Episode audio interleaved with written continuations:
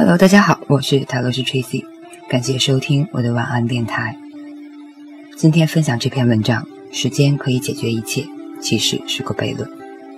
这篇文章本来想放到昨天去发布的，但是整理的有些时间拖太久了，所以呢，还是放到今天吧。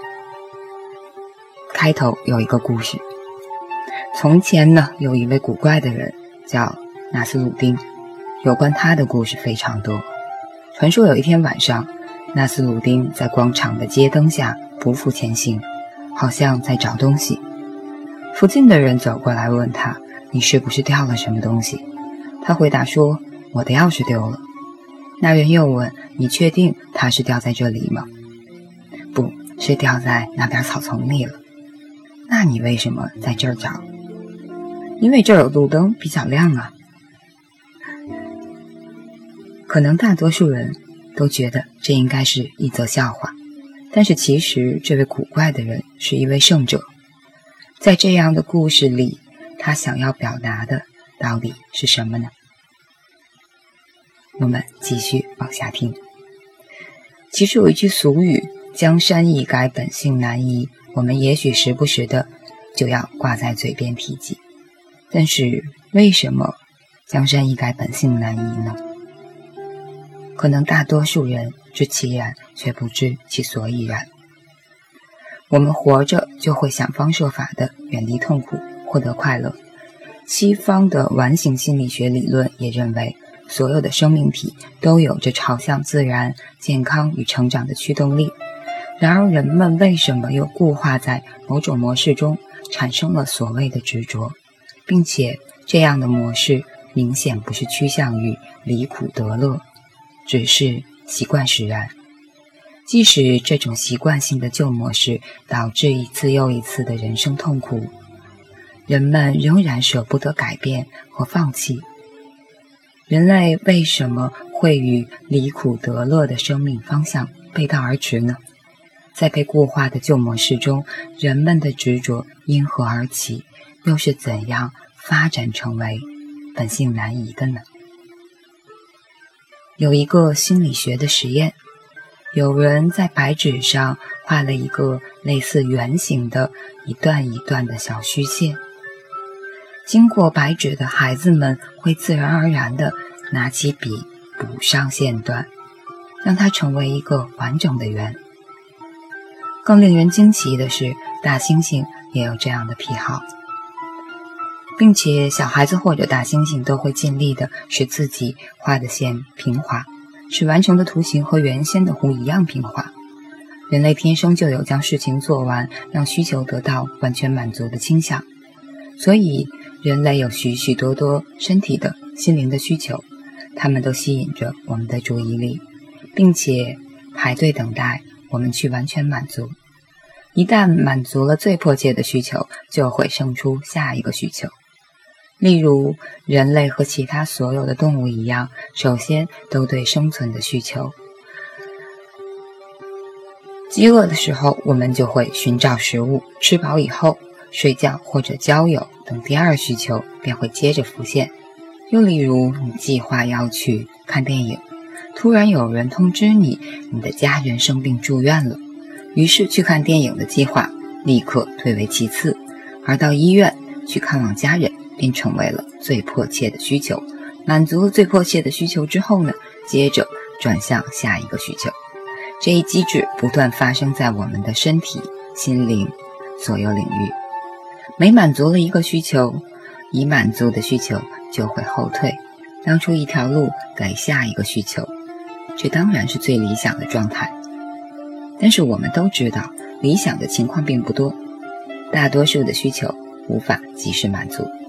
因此，他们就卡在那里，无法后退，而无法满足的需求将一直牵引着我们心灵的注意。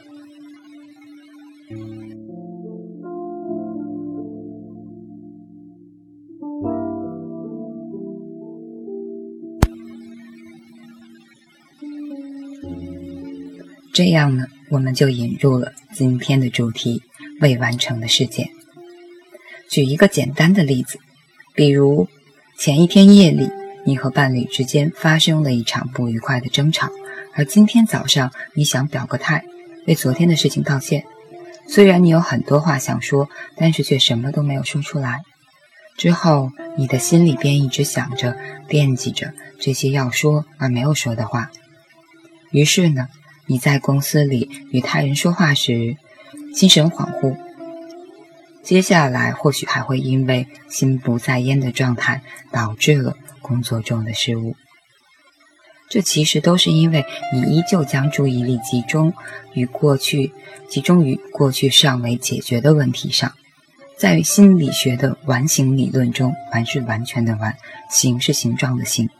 在完形理论中，这些没有解决的问题、没有被满足的需求，都会被称为未完成事件。也就是 unfinished business，它的定义是这样的，定义可能有些绕口。人们会自然地追求满足原先未得到满足的需求。当未得到满足的需求在当时的情形中无法满足时，人们会将它带到日后的生活中。这时麻烦来了，由于这一需求产生于过去的情形。所以这一需求现在变成了“引号失去基础的引号未完成的事件”。当我们要完成它时，我们就只能将它建立在某种类似的基础上，造成了投射，而结果导致了更大的问题。概念呢，终归是比较绕口。那举一个好理解的例子来说明一下这个概念。有一位女士，她年幼时面对粗暴严厉的父亲，不敢表达自己的不满和愤怒情绪，只能拼命的取悦和讨好。结婚之后，她将过去没有能表达出来的不满和愤怒投射到了自己的丈夫身上，动不动暴跳如雷，大发脾气。事实上，她已经不自觉地变成了和自己的父亲一样了。再后来，她竟然动手开打，丈夫忍无可忍的时候，便拳脚相向，于是投射，甚至就演变成了最后的家庭暴力。她的婚姻到达了崩溃的边缘，而她仍然无法控制自己的不满和愤怒。其实。她对于丈夫的不满和愤怒，简直就是无理取闹。还有一位先生，他小的时候尿床，有好几年的时间会在半夜里被脾气暴躁的母亲从被窝里提出来，赶到院子里。年幼的他自然无力反抗，也不敢表达自己的真实情绪。在成年之后呢，他对遇见的每一个女人都从心里鄙夷和嘲讽。这实在严重影响了他的生活。按照心理学的观点，女人在女人找丈夫，往往是希望他像自己的父亲；男人找妻子，则希望他像自己的母亲。所以，将丈夫投射成父亲是很自然的。在第一个故事中，问题在于这位女士。把和父亲之间的问题放在了她和丈夫之间来解决，这相当于甲和乙的恩怨让乙和丙来解决。结果呢，当然肯定行不通。即使这位丈夫忍气吞声一再道歉，而这位女士的心结依旧无法平复，因为她内心真正需要的是父亲的道歉。所以，不管丈夫怎么道歉，都没有办法代替真正的父亲。结果呢？这位女士的内心真实需求还是一个未完成事件。这种投射往往一再唤醒这一未完成事件，迫使他不断努力的完成。这种注定徒劳的努力，会导致更大的痛苦。他会更执着于现在的模式中，在现在的模式中完成，于是一个恶性循环便形成了。而那位男士呢？显然，表达对母亲的愤怒和怨恨的需求是他生命里的未完成事件。这一未完成事件导致他用鄙夷和嘲讽的仇视态度理解出现在他世界里的女性。现实生活中，还有一些婚姻中的人，他们总希望自己内心的问题最好由自己的配偶代替解决，所以他们认为自己过得不好，根源在于自己的配偶。他们还抱怨说，为了让配偶改变，自己做了种种努力，并试图寻求一种方法让配偶变好。开头中那位特立独行的圣者，好吧，我们回到开头了。他通过他自己的看似愚蠢的行为，以挖苦的形式警示我们：在解决内心痛苦的时候，我们往往力图。到有亮光、有面子的地方去解决那些隐藏在阴暗角落里的问题，就像刻舟求剑的愚人一样。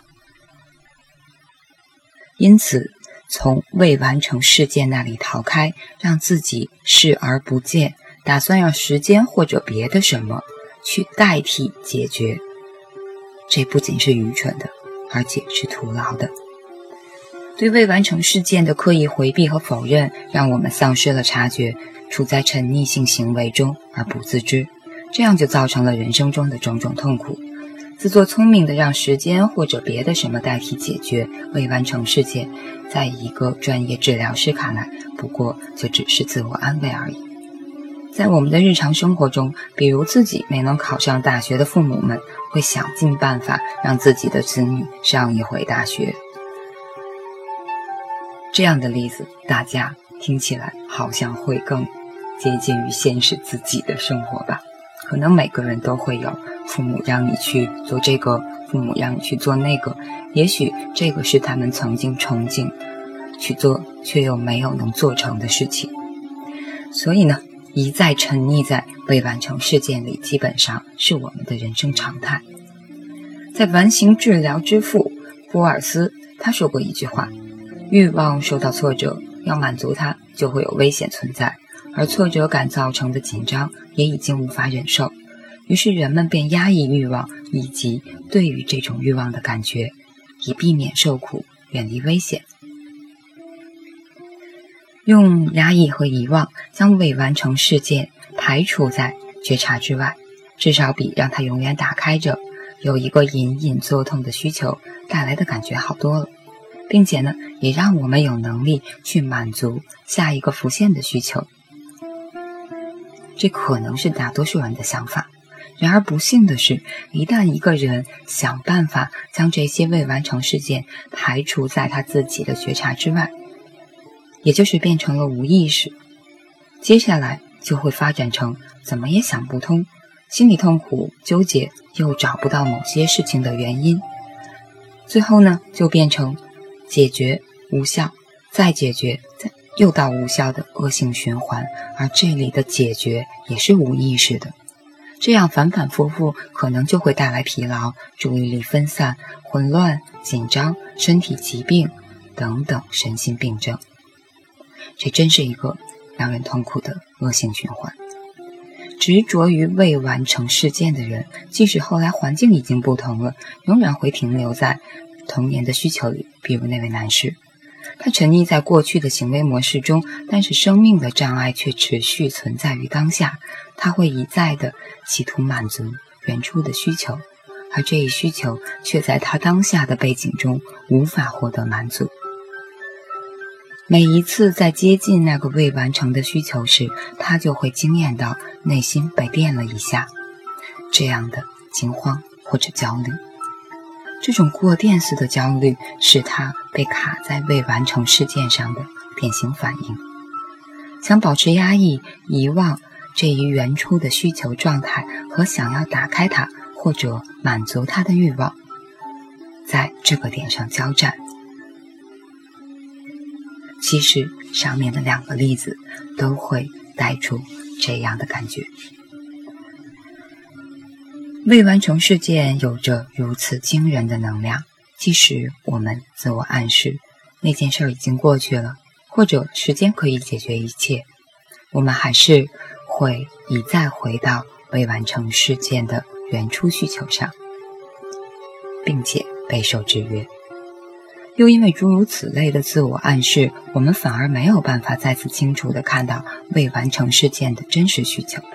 我们丧失察觉的结果呢，就是我们不知不觉地沉溺在旧的行为模式中，不能自拔，一再重复旧模式的沉溺性行为，使我们生命的能量因为这些未完成的事儿而被卡住，甚至扭曲。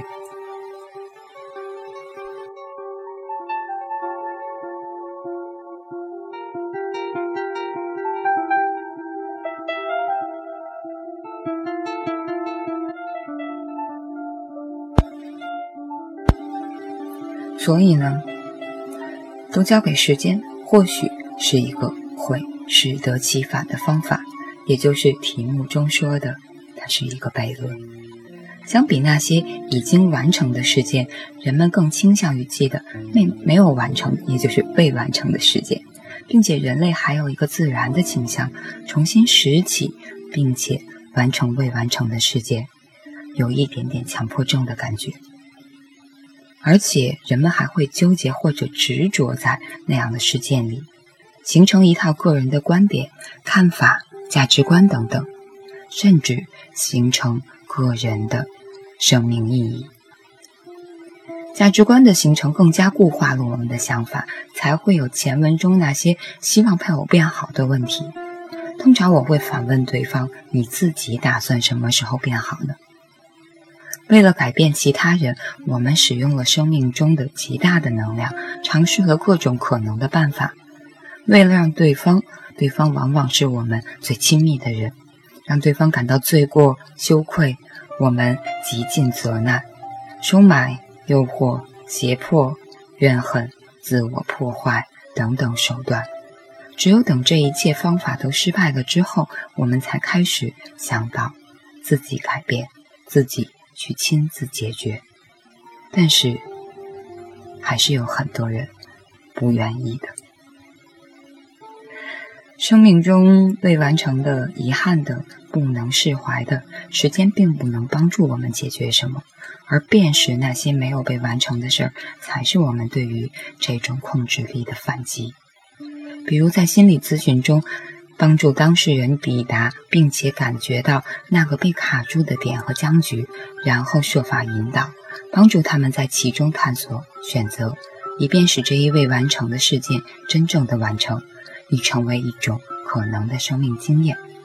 为了达到这样的效果，只有帮助他持续不断的提升，活在当下。和保持察觉的能力，这样未完成事件才会被遗忘的，被从遗忘的深渊里拉出来，然后使那个没有完成的需求得到满足。其实就是回到事件中，才能有效的解决它们，才能促进心灵的成长，这才是生命的本分。真正接受你心灵深处的那些未完成事件。即使他们使你如此痛苦，有勇气去重新经历自己生命里的每一个未完成事件，看看那些存在过的事实，才能在生命里开始拥有智慧。这样的人呢，将不再怨天尤人，不再将责任推给环境和他人，他会为自己的思想、情绪、人际关系。以及生命里的每一个结果负起责任，因此他能得到心灵上最大的自由。克里希那穆提说过一句话：“我只教一件事，那就是观察你自己，深入探索你自己，然后加以超越。”以上就是这篇文章。所以说，把时间，把一切交给时间，我以前也一直认为是一个好的方法。但是后来想了想，当一再重复出现某种模式的某种状况的时候，可能交给时间只是把我们应该的一些责任、义务、我们的事情交给他人去打理了。结果呢，就有点像。嗯，把钱交给了朋友，然后朋友卷款逃走了，最后倒霉的还是自己。好吧，呃，说一些正经的，其实生命中充满了环环相扣的这样的关联，它有一点点类似于佛教里面的因果业力。有一句话：“菩萨为因，众生为果。”像上面他说，我们对每一个结果负起责任。其实我感觉，我们对我们每一个当下做出的决定负起责任。这样，也许我们每一个决定所导致的事件的走向就不会带来不好的结果。其实只是这句话咬文嚼字，但是它整体。整篇文章说的还是一个，我们要保持时刻的察觉，不要因为之前的事情而影响了现在，也不要把现在没有完成的事情带到我们的未来，不要让抱负越来越重。感谢大家收听，我是大罗斯 Tracy，晚安，好梦。